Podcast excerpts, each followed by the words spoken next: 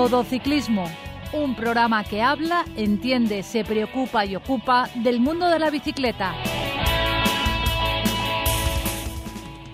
Muy buenas tardes. Esto es Todo Ciclismo, un programa que habla, entiende, se preocupa y ocupa del mundo de la bicicleta. Todo Ciclismo.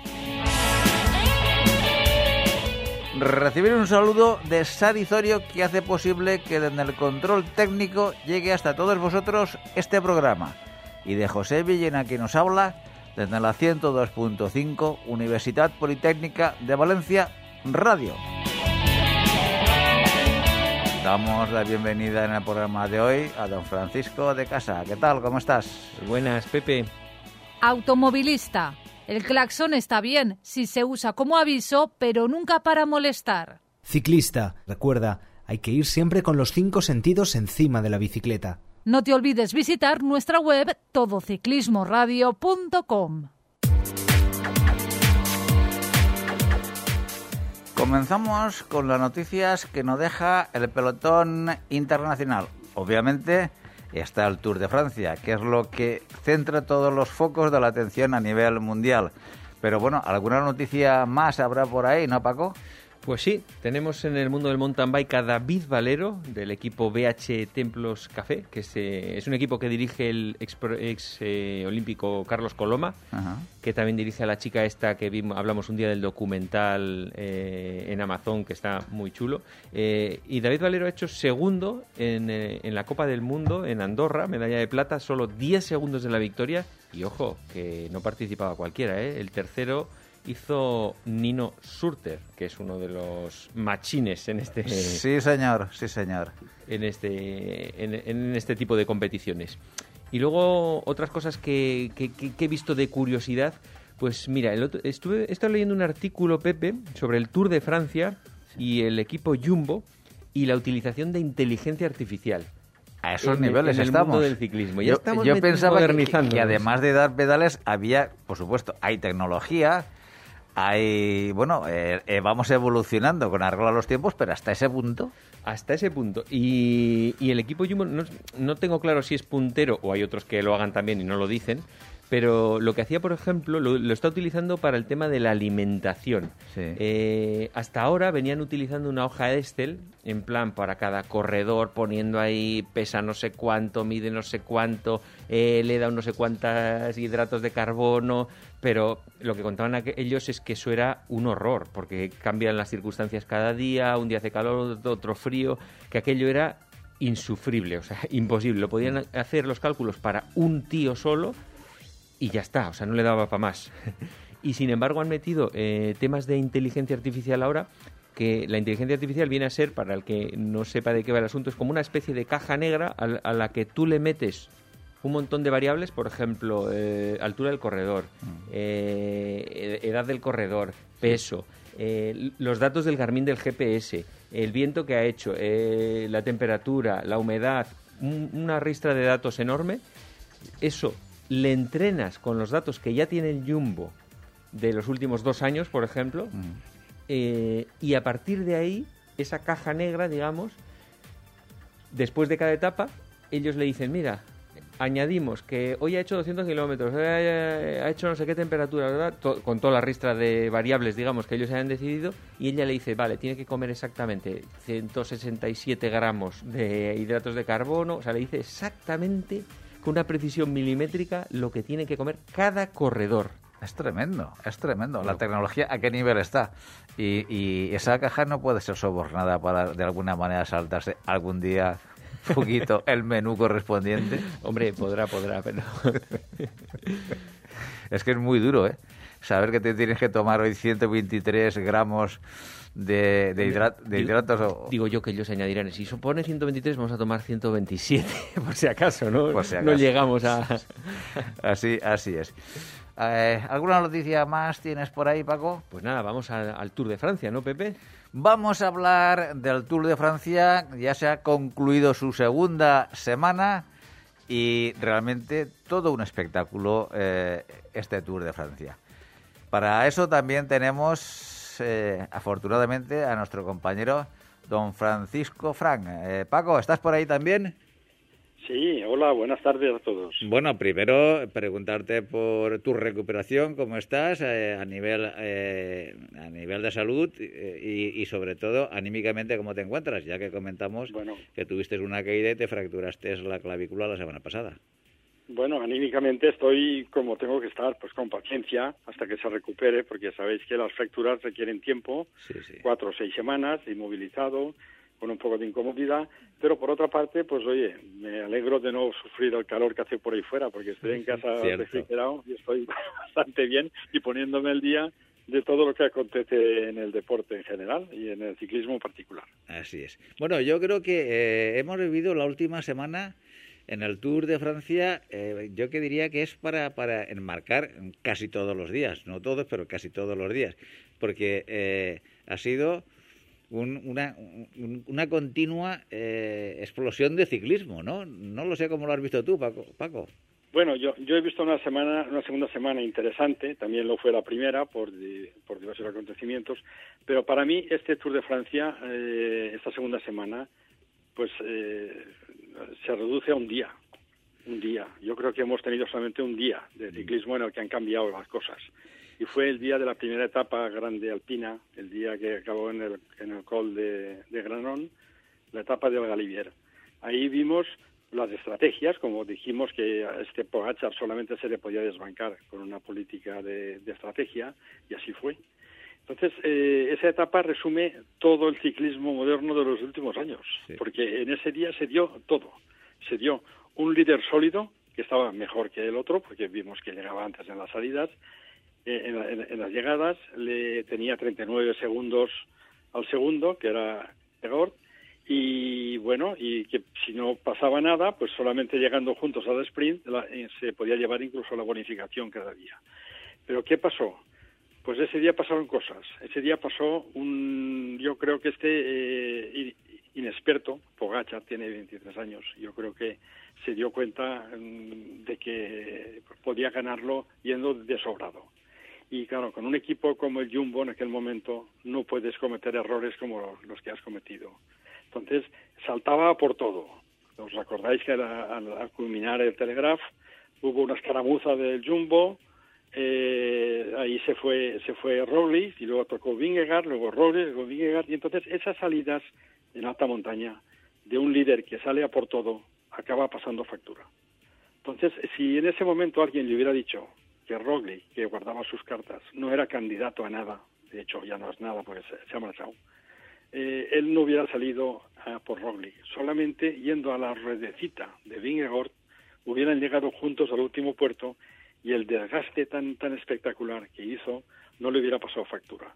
Entonces, cometió error. Luego cometió también otro error el Jumbo, y es que cuando se quedó Roglic arriba, hicieron esperar a Van para, para remolcarlo hasta adelante y perdieron una cantidad de tiempo en el que eh, un, un, este Rafael Maika del UAE llegó a estar con su líder y fue el que le mantuvo medio puerto de Granón.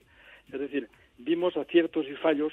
Ese día fue una, una, una jornada de ciclismo enorme como no habíamos visto desde, vamos, como mínimo desde los tiempos de Pantani o de, de, Indurain no hemos visto cosa igual. Vimos algo en el Giro, con la etapa de la Fenestre, donde perdió el liderato el último día Yates a, manos de, de, Froome, y, pocas etapas como estas hemos visto. desde entonces, ahora, ¿qué, ¿qué tenemos? Pues tenemos que en la etapa de ayer de Macizo Central se equilibraron las fuerzas porque dos de los de los integrantes del Jumbo se fueron a casa.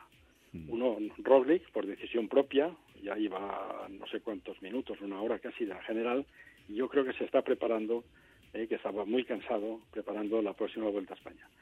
Y el otro eh, sí que es una pérdida importante porque el, el, ¿cómo se llama este? Krivich se cayó y se rompió, se, se rompió la, la clavícula. Entonces quedan ahora mismo el Jumbo y el UAE empatados a seis, de los cuales, claro, ahora está mejor el, el UAE, porque los dos del COVID pues se fueron ya hace tiempo, pero claro, estos dos que eran los integrantes del equipo que tenían que impulsar a Vingegaard en los Pirineos ya no los tiene. Entonces se plantea una expectativa de a ver qué va a pasar. Yo creo que no va a pasar nada. Es decir, si, si, si os fijáis, tanto Vingegaard como Pogachar están exactamente igual. No se pueden dejar ni un metro. Es decir, con y sin equipo, como no ocurra una debacle atacando de lejos o con la unión de unos equipos contra, contra otros, creo que al final pues esos 2.20 llegarán a la contrarreloj. A la, a la contrarreloj del, del, último día, pues bueno, 40, 40 kilómetros dan para unas diferencias, pensar en diferencias cuando uno de ellos está a menos de un minuto, pero con 2.20 no creo que pase nada. Ojalá me equivoque y veamos esta semana que entran los Pirineos una estrategia como, como ya vaticinamos en la semana anterior a base de el, el Ineos, el Ineos Grenadier ha, ha propuesto, bueno, ha sido solicitado por el equipo de Pogachar para actuar conjuntamente y desbancar al, al Jumbo. Entonces eso que se dice con la, la, con la voz pequeña, pues es posible que sea verdad, porque si no hay nada más, los puestos del podio están asegurados ya. Están el primero Vingegaard, segundo Pogacar y tercero Geraint Thomas. Y, no hay nada más. Yo espero que haya estrategia. Los Pirineos dan para emboscadas. Pensemos también, y entremos ya en otro tema, que es lo que le pasa al Movistar, que en Ring más a casi 10 minutos de, del primero y a, y a 6 o 7 minutos del podio no tiene ninguna opción sino es atacando de lejos para irse a una, una escapada e intentar ganar alguna etapa y de paso proporcionar al Movistar esos puntos que le hacen falta para no bajar a segunda división. Entonces, esperemos. ¿eh? Sí, yo, yo lo, que, lo que sí que he visto, vamos a ver, es que a raíz de, la, de esa etapa que, estamos, que está narrando, que fue la del miércoles pasado, creo recordar, pues eh, yo, yo creo que se rompió todas las estrategias por, por parte de, todo, de todos los, equipos después del resultado de esa etapa. Porque el UAE, bueno, sí, que se tuvieron que, que, ir la semana pasada dos componentes de su equipo por dar positivo en COVID. Tenía, bueno, hay un, una deficiencia, eh, pues respecto a los componentes del equipo Jumbo, con el potencial enorme que tienen todo, todo el equipo. Eh, todo eso se, se, cambió. Ahora el UE, eh, en vez de ir, reservando, tiene que atacar para eh, ganar esa diferencia de 2 minutos 22 segundos que le saca Vingegaard a Pogachar. Y para mí eso es lo emocionante. Es decir, vamos a ver a, a Pogachar ahora atacar, porque hasta ahora lo estamos viendo defendiendo esos bueno, ata defendía atacando realmente. Bueno, sí, defendía atacando, pero eran esos al final de etapa para conseguir tres o cuatro segundos de diferencia más las bonificaciones y así es como iba, eh, eh, por, bueno, metiendo tiempo al resto de, de, de, competidores. Por eso digo que para mí lo emocionante es que ahora el, el juego es al revés. Tienes que ver a Pogachar a ver si tiene capacidad capacidad que, para... Que puede reventar también, que ¿eh? puede reventar. Porque el, la gran diferencia eh, para mí es que cuando el equipo Jumbo estaba al completo, el, esta semana, que, que, que, la semana pasada, que, ter, terminó la, la, segunda etapa, digo, la segunda semana del Tour, con el equipo del Jumbo completo, sí que vimos como eh, había dos cabezas que podían, eh, o dos componentes que le podían, eh, bueno, quitar la primera posición del Tour a, a Pogachar. Era Primo Roglic y, y Vingegaard. Y entre ellos, esos ataques donde se, al final rompieron y quemaron a Pogachar, se podían dar porque eran dos aspirantes del mismo equipo a ganar el Tour. Pero en esta ocasión yo lo que veo es que Pogachar está solo es decir, o gana el Tour eh, Pogachar o realmente eh, ni el, el UAE no, no, tiene ya otro... Van Aert tiene que estar ya cansado, que ser una baza tremenda para, sí, para defender a, a Vingegaard. Sí, pero, pero lo que te quiero decir es que ahora mismo eh, Vingegaard, cogiendo la rueda de Pogachar, no, hombre, salvo, parece... salvo que Jeren Tomás intente hacer eh, algo extraordinario, para lo cual saben los dos, tanto eh, Vingegaard como Pogachar, que ellos dos están a un nivel superior a, a Geraint Thomas, es que los demás ya es difícil que le puedan hacer sombra. Sí, pero es que hay unos etapones tan bestias con la etapa de Otakam y todo eso. Es que me parece difícil que no haya más de un minuto entre ellos dos en algún momento, antes de la contrarreloj. Sea a favor de uno o bueno, de otro. Me parece sí, difícil. Bueno, Vamos a ver, eh, yo creo que estáis tocando el tema central. Eh, al final, al final, el Jumbo solamente tiene una baza. El, el, el, UAE solamente le queda la baza de siempre, que solamente ha tenido la, la Pogachar. Y luego el, el, Ineos tiene dos medias bajas y media. Es decir, me explico, tiene Jeren Thomas y Adam Yates que van a, a tres minutos y cuatro, y luego Pitco que está emboscado ahí a siete ocho minutos, que le valdría para una escapada de poner nervioso a alguien. Pero eh, está claro que en la, en la subida del sábado de, de Mende, donde subieron a, al aeródromo, esos tres kilómetros Sí. con el 10%, se demostró claramente que los dos primeros están muy igualados. Sí. No hay manera de dejarse nada, es que ni un metro. Sí, pero, ¿eh? pero no conocemos Sí. Su, fal- su valor mental en ese momento, Paco. O No, sea, el va- en algún momento el- se queda uno tres metros y se le hunde mentalmente. ¿eh? Es que... Bueno, el valor mental y otra cosa, y es, eh, estamos hablando de la fuerza y de la clase de los dos, que es similar, pero no sabemos la resistencia. Claro. La resistencia, porque es una, una etapa de tres semanas, como bien decís, en la etapa del Otacam, que es una etapa salvaje, pues claro, las fuerzas al final se te quedan uno contra uno, se van solos, que es lo que está lo, lo que está planteando Pogachar. Pogachar cree que es más fuerte que el otro y que por eso le atacó ayer de salida. Ayer a 40 kilómetros de la salida atacó Pogachar a ver si se iba al otro y, y está dispuesto a irse los dos solos por delante, 100 kilómetros. Mm. ¿Sabes? Eh, Eso es lo que está intentando. Claro. A ver quién cae, quién cae antes. Sí, Porque Ah, Pero los equipos, chulo, ¿eh? pues claro, lo- lo- los equipos ya no van a hacer nada por ti, salvo lo normal y salvo una estrategia, ya digo, de, del del Ineos en colaboración con Pogachar o con el Movistar metido ahí en la escapada, a poner nervioso a Vingegaard, que puede ocurrir y a lo mejor es lo único que puede ocurrir si quieres si quieres ganar el Tour. Pero eh, por eso digo que es emocionante ver dónde están las fuerzas de cada uno, pero son uno contra el otro. Si al final llegan a la contrarreloj con un minuto o menos, bueno, el espectáculo está servido el último día. Yo apuesto sí. que hay bueno, menos con- de un con minuto. la 2.20 no. O se hunde Pogachar o, o se queda menos de un minuto. Bueno, Claro, eh, a mí lo que me llamó la atención ayer, eh, Paco, en- en la- durante la retransmisión que hizo Teledeporte, ayer lo estuve viendo a través de Teledeporte, hubo un momento donde... ¿Ayer fue la del aeródromo? ¿Eh? ¿Fue la, la del aeródromo? No. no. No, no, ayer, Carcasón, eso fue- ayer fue Carcasón, sí. el calor. Eh, eh, me llamó la atención porque eh, eh, contactaron en directo con el, el manager general del UAE, eh, Machín. Sí. Y entonces estuvieron pues ahí como 10 minutos hablando con él. Y una de las preguntas de Carlos Andrés a, a Machín fue, eh, bueno, tú ves a, a Pogacar, es decir, tu pupilo, con capacidad de, de poder eh, dar la vuelta a la situación, es decir, en ganarle esos 2 minutos 22 segundos que tiene ahora de déficit respecto a Vingegaard. Lo dijo con tal contundencia y con tal grado de convencimiento que fue aplastante. Dice, por supuesto que sí. Y creo recordar que, la- que las palabras textuales fueron, fueron esas. Por supuesto que sí. Y además lo dijo con una contundencia que hasta Carlos Andrés eh, se quedó como fuera de juego. Dice, es que no me dejas lugar a repreguntarte. Porque eh, dijo, dice, claro que sí. Claro que sí. Por supuesto que sí. Entonces, eh, Bueno, vamos, pero- est- eh, el equipo está totalmente convencido de que, que- de que eh, Pogacar va a ganar el Tour. No, no, de que lo van a intentar. Es que Machín, Machín ¿qué, qué va a decir? Que su Sí, ya, corredor sí, va a ganar, va a ganar. No va a decir que va a perder. Hombre, Bien, pero se sí, puede, pero Paco, se Hemos- puede decir de muchas maneras. Hemos visto ese tipo de entrevistas muchas veces con un, bueno, vamos a intentarlo. No, no, es que, es que la- la- yo creo que contestó mal. Lo que sí le ha dicho Pogachar a su jefe, a Machín, que está ahora en casa, tranquilo en el Sí. sofá viéndolo, es que lo va a intentar.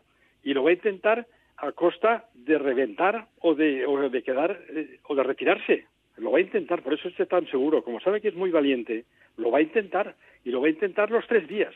Por eso digo que al final lo puede conseguir o no. Pero lo puede conseguir. Y lo puede conseguir si al final mentalmente el otro se aburre de ir detrás y ya no puede más. Porque los equipos ya no, ya no pintan nada, salvo que haya una estrategia de equipos eh, conchavados entre ellos Sí, desde claro. muy lejos. Sí, sí. Oye, Entonces, claro, Sí. sí. Di, di, di, di, di, que no, yo iba a comentar otra cosa de que me había parecido impresionante, pero no, continúa, continúa. Sí, bueno, y luego ya un comentario sobre Van Aert.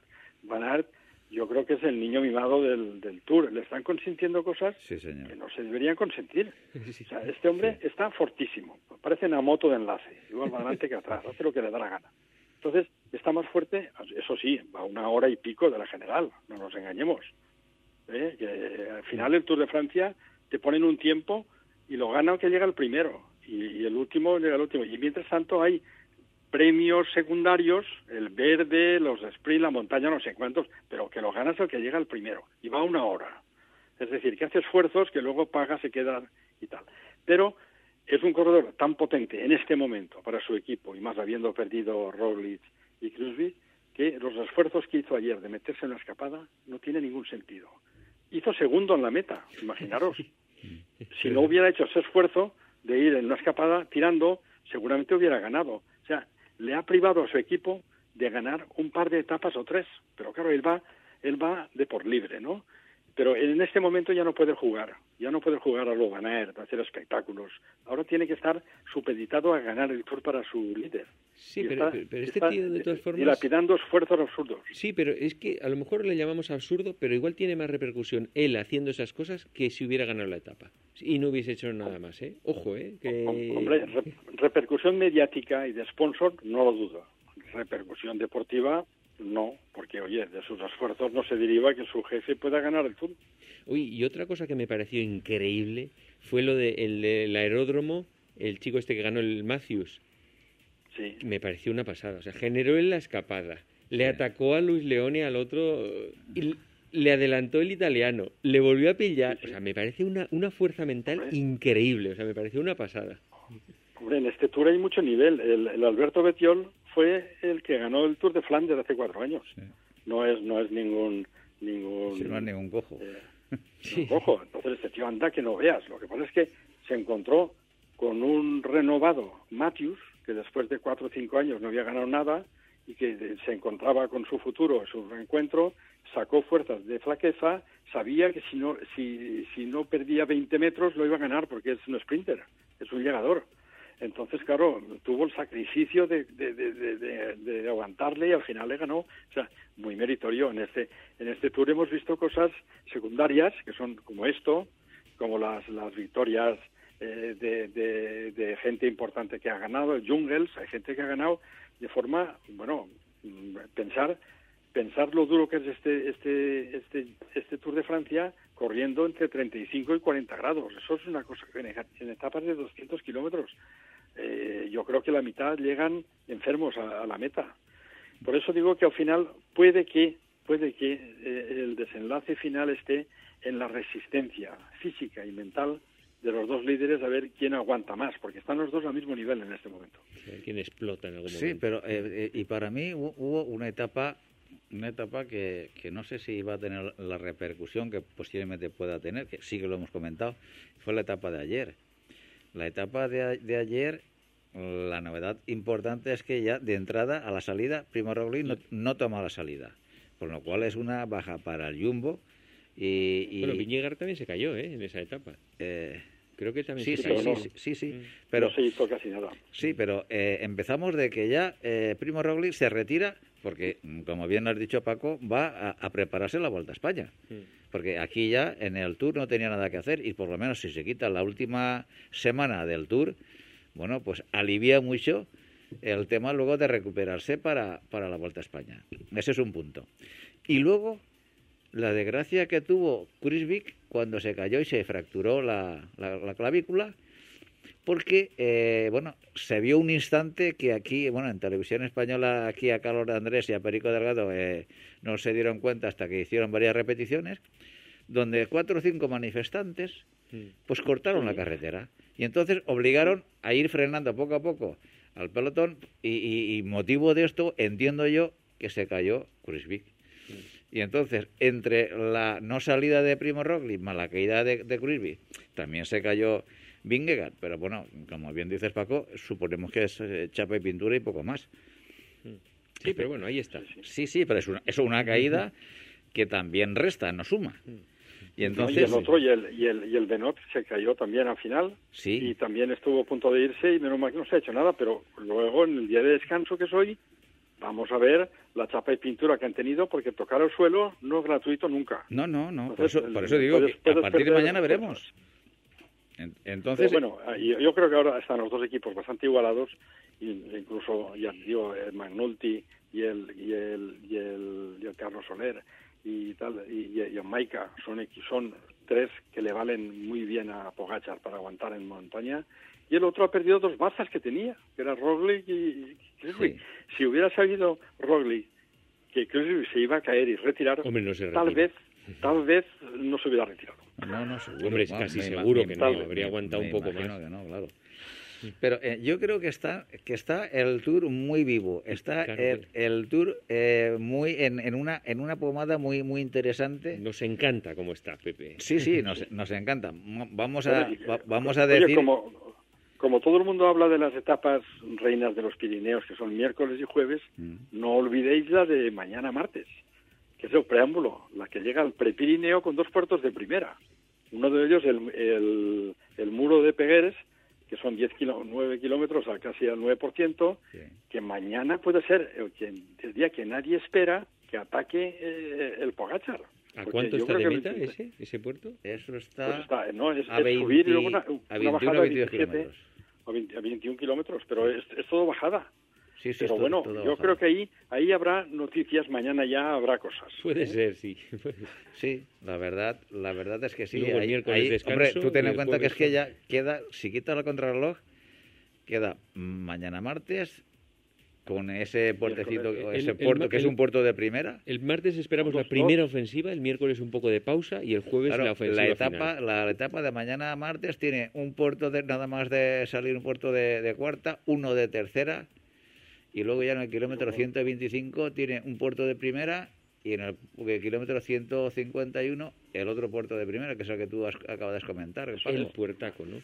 Puertaco. Entonces, es un tapón.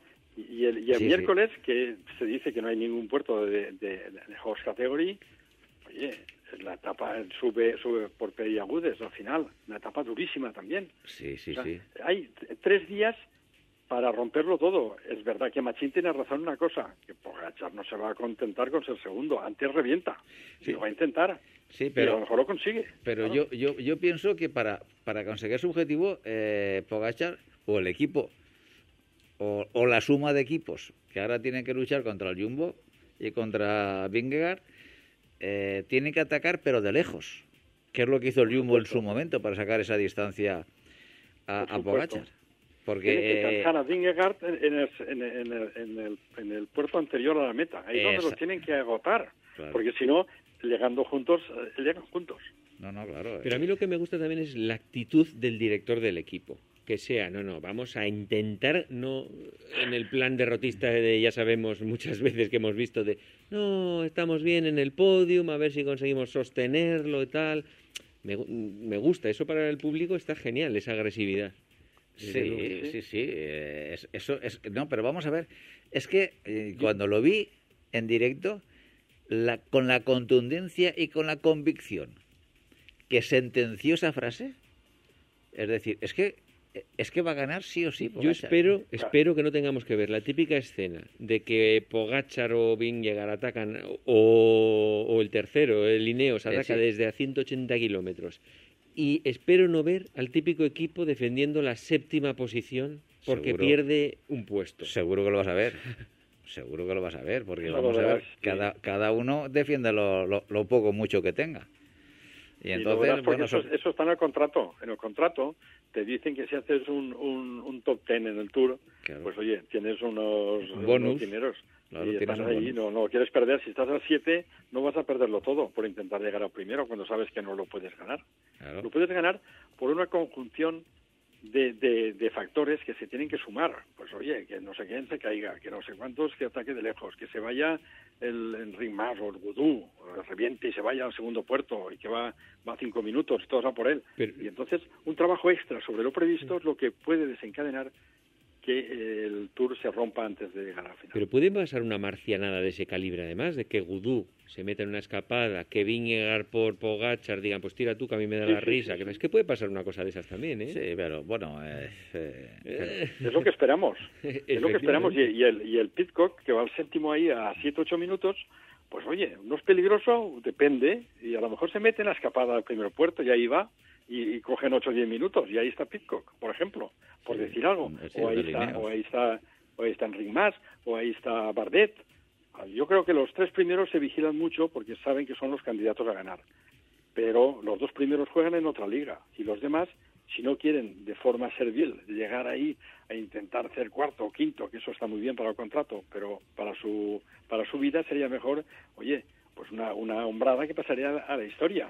Imagínate que Gudu se va en la etapa de los Pirineos en el primer puerto en la escapada, no lo pueden seguir, y llega a seis minutos y se pone líder. Es que yo creo que entre los primeros, Gudú incluido y cualquiera de todos los que están ahí entre los primeros, son gente muy valiente. ¿eh? Son gente que no, no, no les pesa nada atacar desde a tomar por el saco. No, no, no veo mucho Cadel Evans hasta que llegas al, al puesto de, de Enric Mas, igual, que igual es el más defensivo de todos. El resto son gente, oye, que se atreve. Bueno, eh, vamos a ver, por eso, por eso, digo que el Tour está muy emocionante y, con unas expectativas apasionantes. Eh, ten en cuenta que hasta el, vamos a, decir los tiempos, mm. porque eh, lidera la clasificación, como hemos, estamos comentando, Vingegaard, luego Pogachar está a 2 minutos 22 segundos, tercero Geraint Thomas, que está a 2 minutos 43 segundos, cuarto Román Bardet a 3 minutos 1 segundo, Quinto, Adam Yates a 4 minutos 6 segundos. Sexto, Nairo Quintana, nuestro amigo Nairo Quintana, a 4 minutos 15 segundos. Séptimo, Luis Menches, a 4 minutos 24 segundos. Octavo, Gudú, a 4.24. Noveno, Piduk, a 8. Aquí es donde salta la diferencia. El de Lineos ya está a 8.49. Y luego nuestro Enric Mac está a 9.58, prácticamente 10 minutos. Bueno, Enric Mas lo único que puede eh, pelear es entre el, noveno y décimo puesto, porque claro, tiene que meter 5 minutos a Vudú, cosa que se ve parece un poco difícil. Improbable. ¿Y, después de Enric Mas, quién va siguiente? Bueno, eh, el, puesto décimo primero está Blasov a 10.32, Lutsenko décimo segundo 11.23. Eh, bueno, Blasov casi se puede decir, Paco, que igual es el gran fracasado en este tour, ¿no? Que vendrá a la vuelta casi seguro. Sí. No, no, no ha llegado bien. No ha llegado bien porque por lo menos al podio tenía que estar. Claro. Bueno, eh, yo lo, de... De los suspendidos, que seguramente le veamos por, por aquí. Sí, y, y, luego eh, lo que no hemos eh, tocado ni tratado, y espero que no suceda, es el tema del COVID porque bueno, eh, COVID han tenido, sobre todo en el equipo, en el UAE, han tenido eh, episodios de COVID importantes, entre ellos el manager en general, eh, Machín, pues está en su casa por ese motivo, más algún que otro componente del, del, eh, del equipos. Y pues, atentos al tema. Claro, al tema porque anoche, cuando acabó la etapa, y había una especie de, de barraca grande, una nave, donde estaban los servicios médicos para que todos los corredores, antes de ir al hotel, pasaran a hacerse el test. Claro. La mitad huyeron como ratas de ahí, se fueron, se fueron al hotel. Y esta mañana, día de descanso, ha pasado la gendarmería con la organización hacer los test a los que no estuvieron ayer. Es decir, que alguno puede estar tocado y podríamos tener sorpresas hoy o mañana por la mañana de que no va a salir. Pero no, en principio, no, aunque den positivo, no les obligan, ¿no? Es que yo no, no, pero sí, les obligan si tienes una carga viral X. Ah, o si tienes un poco, te, te, dejan a tu elección salir o no. Mm. Pero si tienes mucho, te tienes que ir, como ha pasado con algunos. El Maika le hicieron un test y como tenía carga viral baja, decidió salir y bueno, y todos los días hacen el test y parece que, va bajando. Pero claro, lo de ayer, con el calor que hubo, con las aguas que tomaron de aquí y de allá, todo el mundo bebiendo y no sé cuánto, y, el calor enorme, lo que pasó ayer mm, puede pasar factura hoy en el día también de descanso y van a hacer un test hoy y mañana por la mañana, antes de salir, el martes, otro.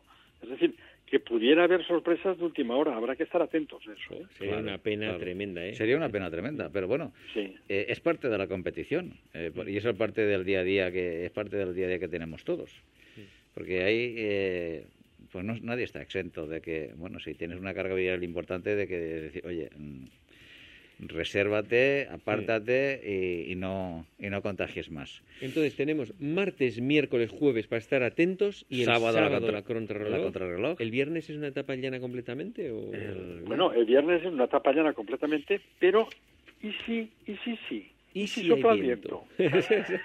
¿Y si sopla el viento lateral favorable y la gente se pone por los llanos con el calor que va a hacer por esa zona?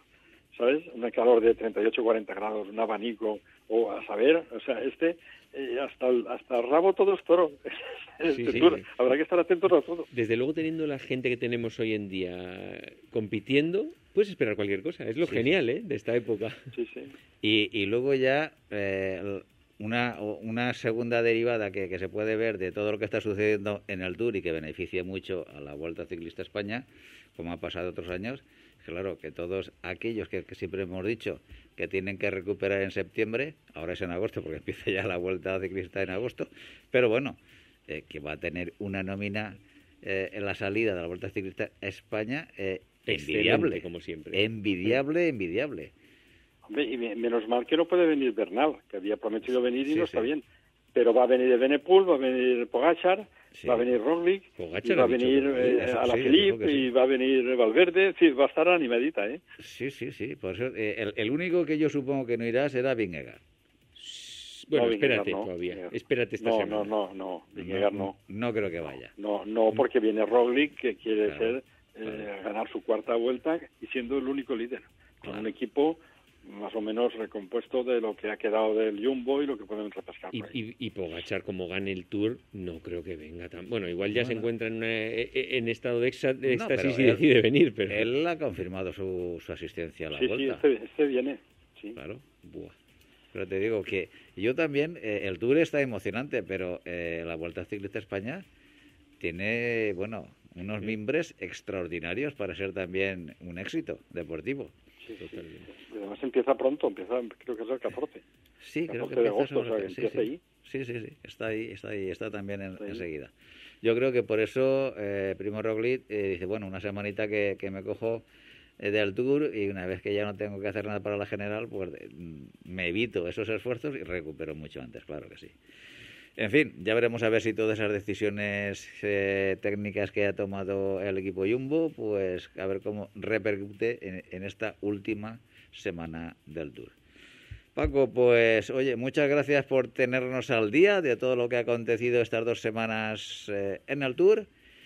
Y vamos a ver si podemos ya la semana que viene y podemos estar en condiciones de hacer el programa otra vez y narrar, decir y ensalzar este Tour de Francia que realmente merece la pena este año, sí que sí. De acuerdo, pues nada, hasta la semana que viene, ¿eh? Que a ver si podemos hacerlo, claro que sí. Muy bien, Paco, ya hablamos. Recupérate, un fuerte abrazo.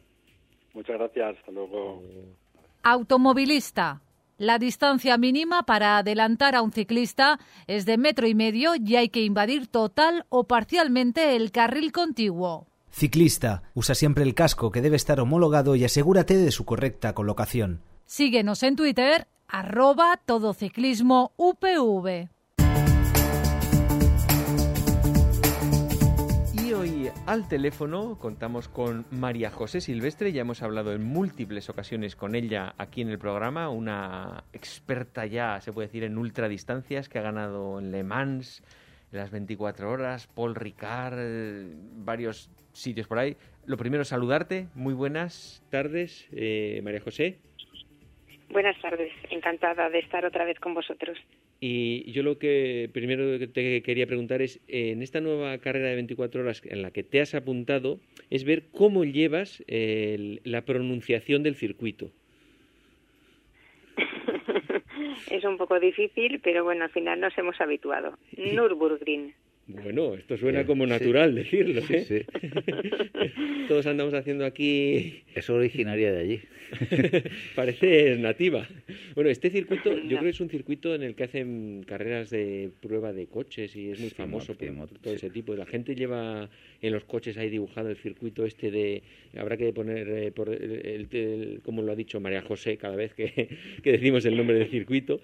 Y vas a participar dentro de nada en las 24 horas, ¿verdad? Eso es, correcto. Sí, sí, no pasa nada. El miércoles eh, salimos de viaje y el fin de semana, del 23 al 24 de julio, eh, estaremos allí dándole vueltas al circuito durante 24 horas. ¿El circuito cuánta, cómo es en general? Pues... Eh, ¿Tú lo has, visto ya alguna vez o no? ¿O es tu primera? Eh, pues mira, por suerte pude ir a entrenar eh, este pasado mes de, mayo.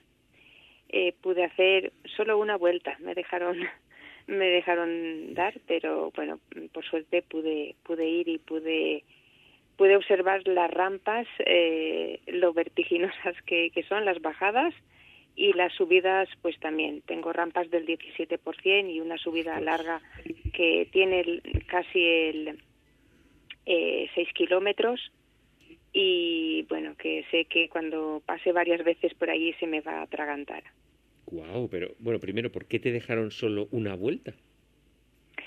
Pues mira, la organización de la prueba eh, pone en días puntuales, no eh, eran, me acuerdo que fue entre semana, eh, un día, no sé si un martes o un miércoles, eh, y dejan un par de horas para poder participar. Eh, yo pude coger el, el avión eh, el mismo día, eh, por la noche, que eran desde las 7 de la tarde hasta las nueve y media de la noche.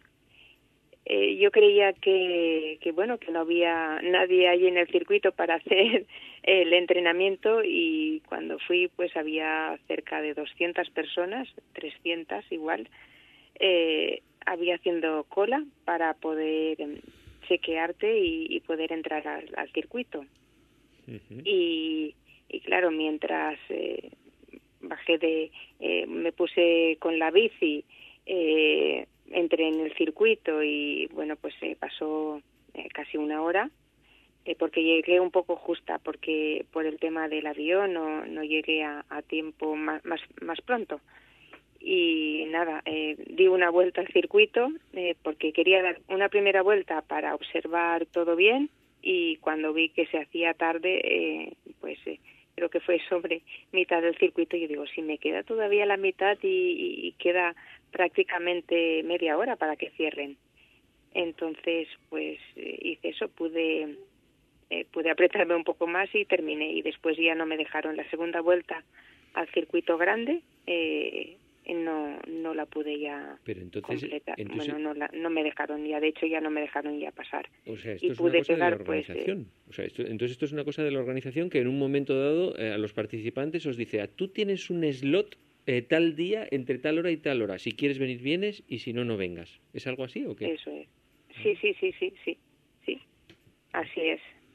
Curioso. Pero bueno, lo hacen, eh, no lo hacen solo para, para los que participamos, lo hacen en general para, para toda la gente que quiera rodar en, en el circuito mítico de Nürburgring. Mm. que por lo que veo esto no es un clásico circuito de Fórmula 1 que serán, no sé, 6 kilómetros, un circuito de Fórmula 1, ¿no? Una cosa así. En este caso son es un circuito de pruebas de coches de 26 kilómetros.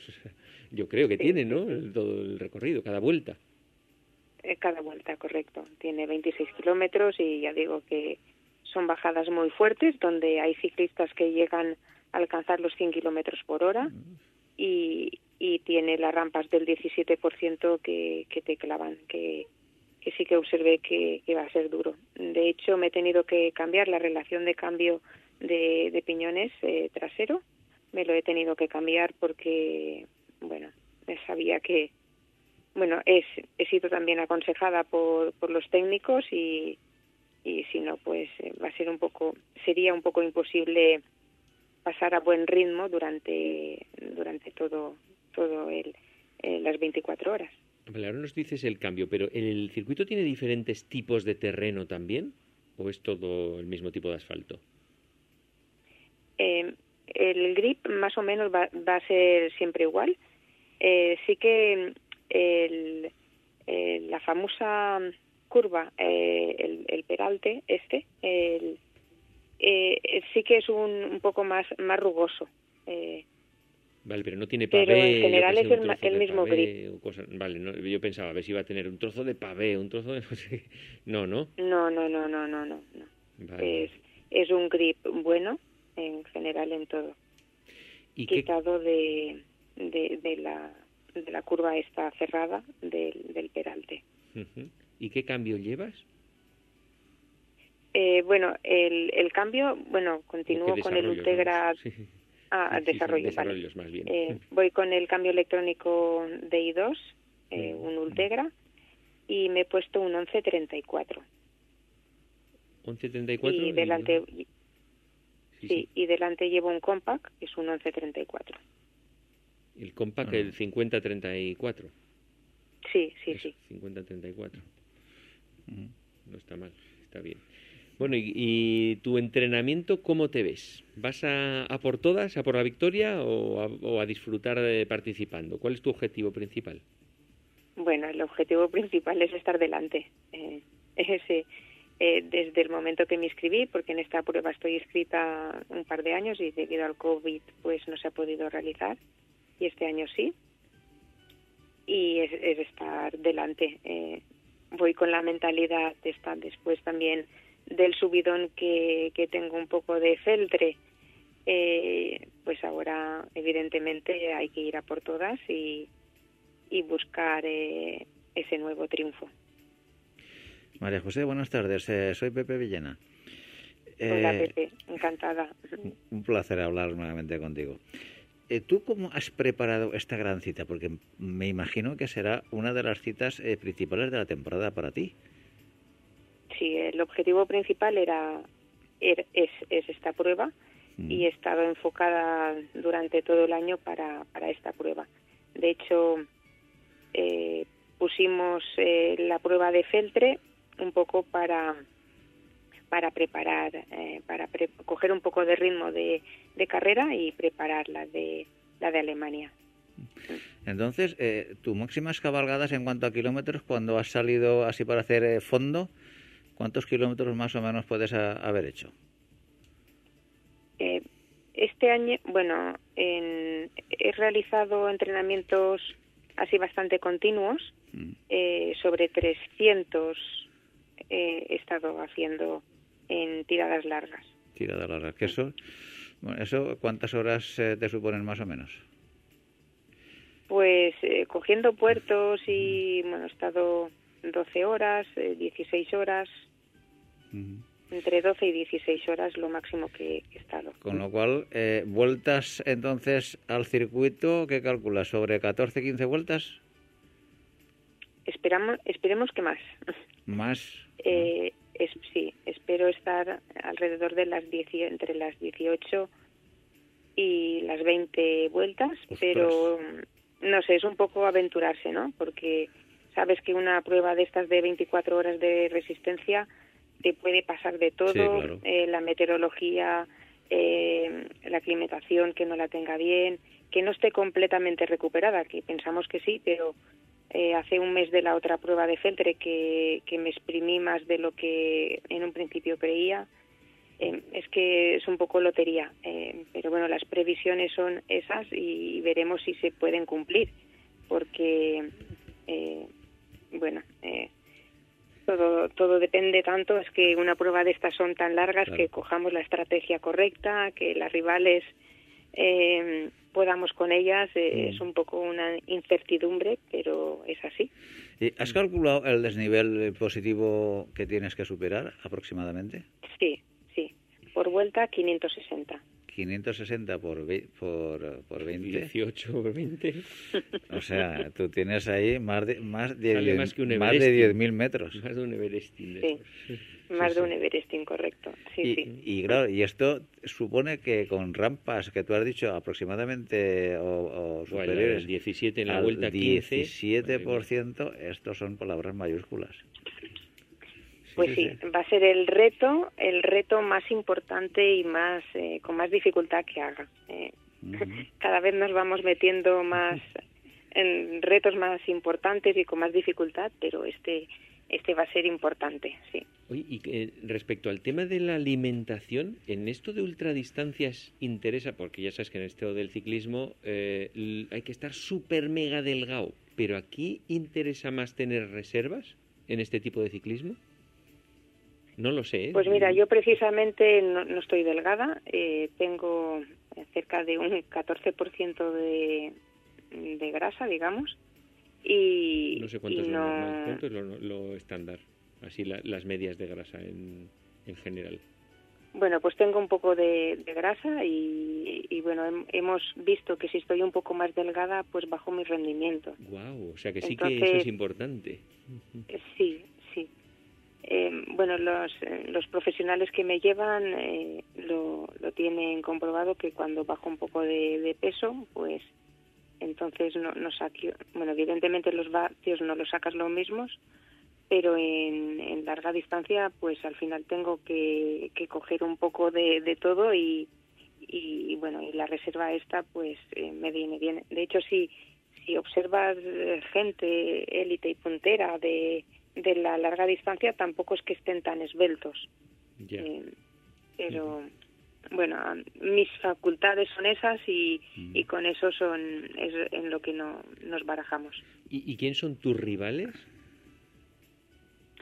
Pues ahora mismo hay una alemana eh, que ha participado en varias ocasiones eh, y bueno, pues sabemos que es una rival importante porque ha hecho varias varias participaciones y, y ya digo y siempre ha estado delante. Entonces y después claro eh, vamos a ser 68 mujeres en solitario.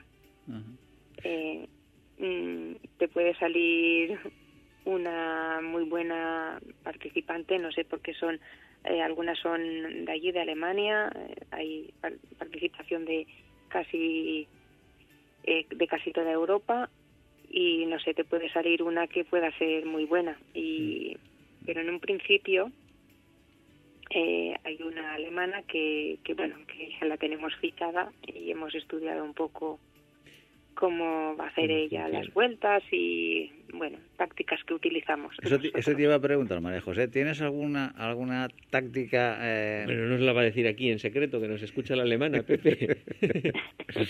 No, pero me imagino que saldrás ya con algún patrón definido a la hora de afrontar este reto, ¿no? Pues eh, sí que tenemos un patrón definido. Eh, nuestro objetivo es salir de menos a más, eh, controlar las primeras vueltas y ser cautos y, y bueno, de todas las pruebas se, se aprende. Por ejemplo, en, en Italia, aunque gané, pues eh, hice, hice errores y, y salí un poco demasiado fuerte y, vamos a intentar no salir tan fuerte y, sacar nuestra nuestra espada al final. Todo esto sí va bien, es un poco arriesgado, Eso pero te iba a decir, que, que dependes también De los otros. De, de las otras. claro, claro. Ah. y se Pero puede bueno, en un principio es eso, vamos a mantener en un principio y, y al final pues poder apretar. se puede ir a rueda en estos casos. Sí, sí, se puede tirar ahora.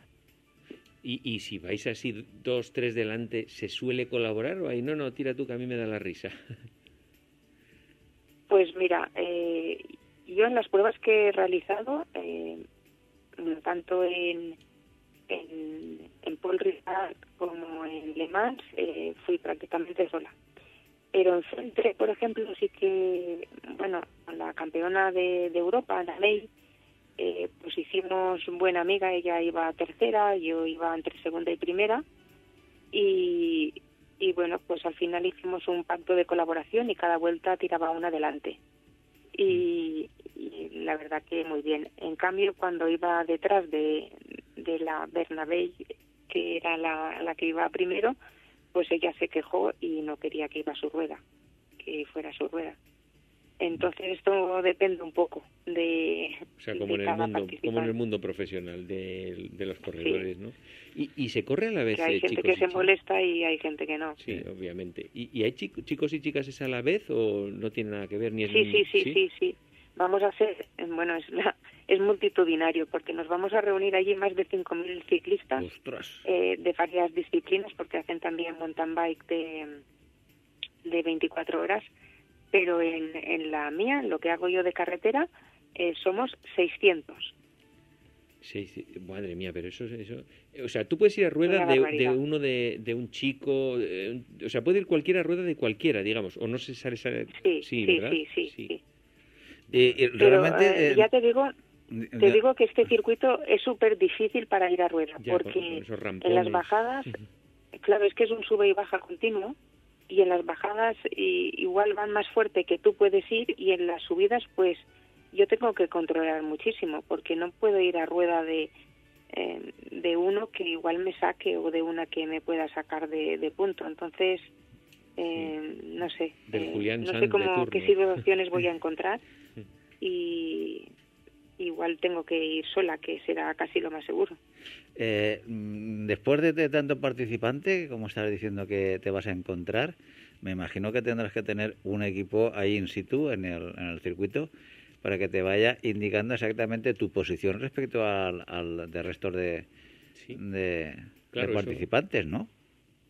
Sí, Porque, Mira, tú, porque en carrera muchas veces perderás el- la, la noción de en qué posición estás.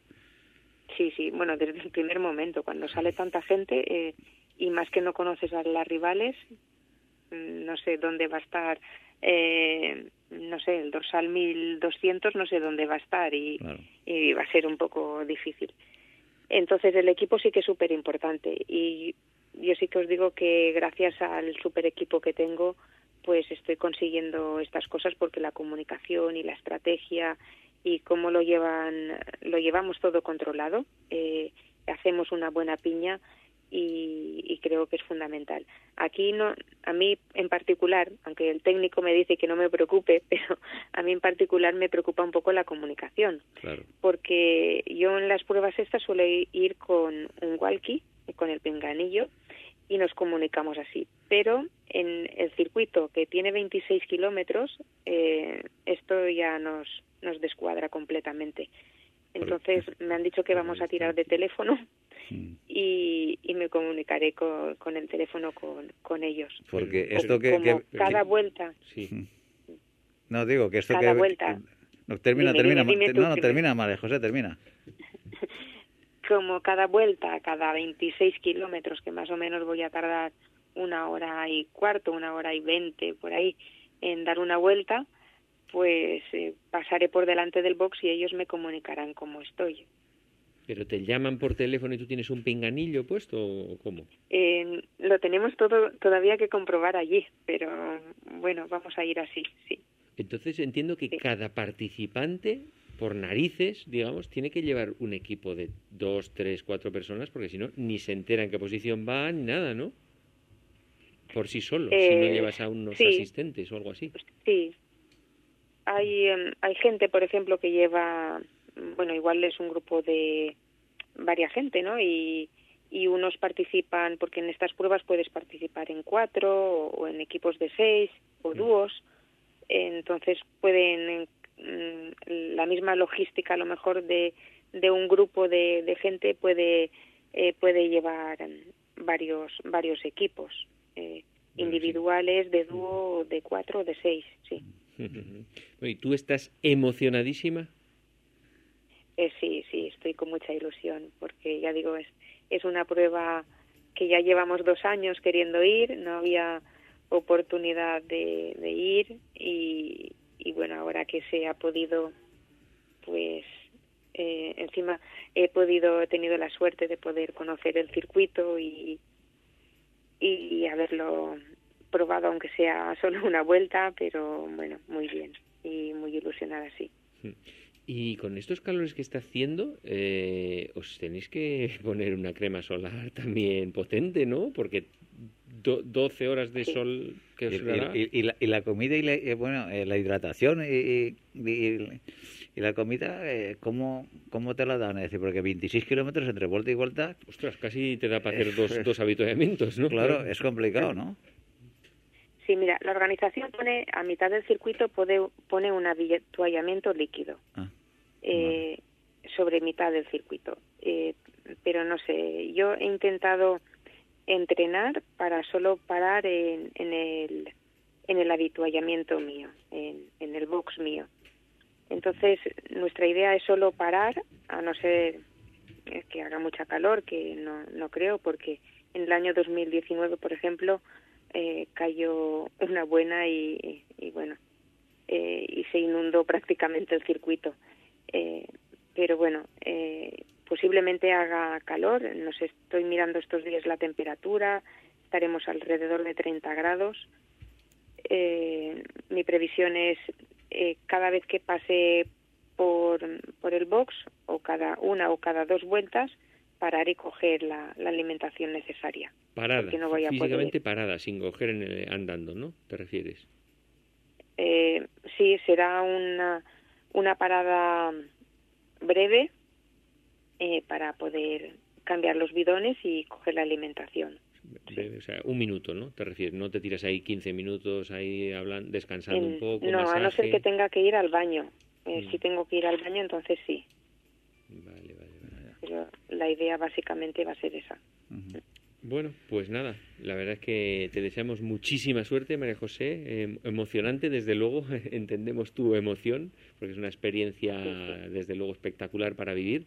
Y lo dicho, mucha suerte y ya veremos a ver qué tal. ¿Nos contarás? Sí, espero que contaros buenas noticias cuando vuelva. Claro que sí, María José, en eso estamos. Venga, gracias. Éxitos y, y a por ellos. Sí, seguro que sí. Un abrazo, María José. Muchísimas gracias.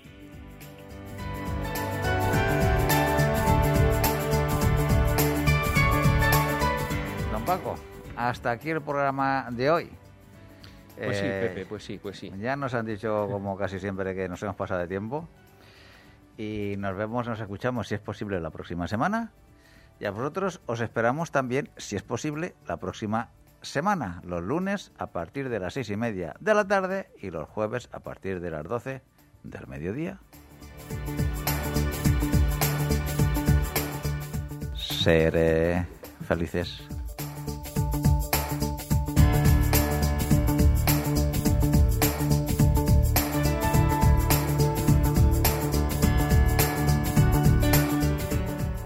No te olvides visitar nuestra web todociclismoradio.com.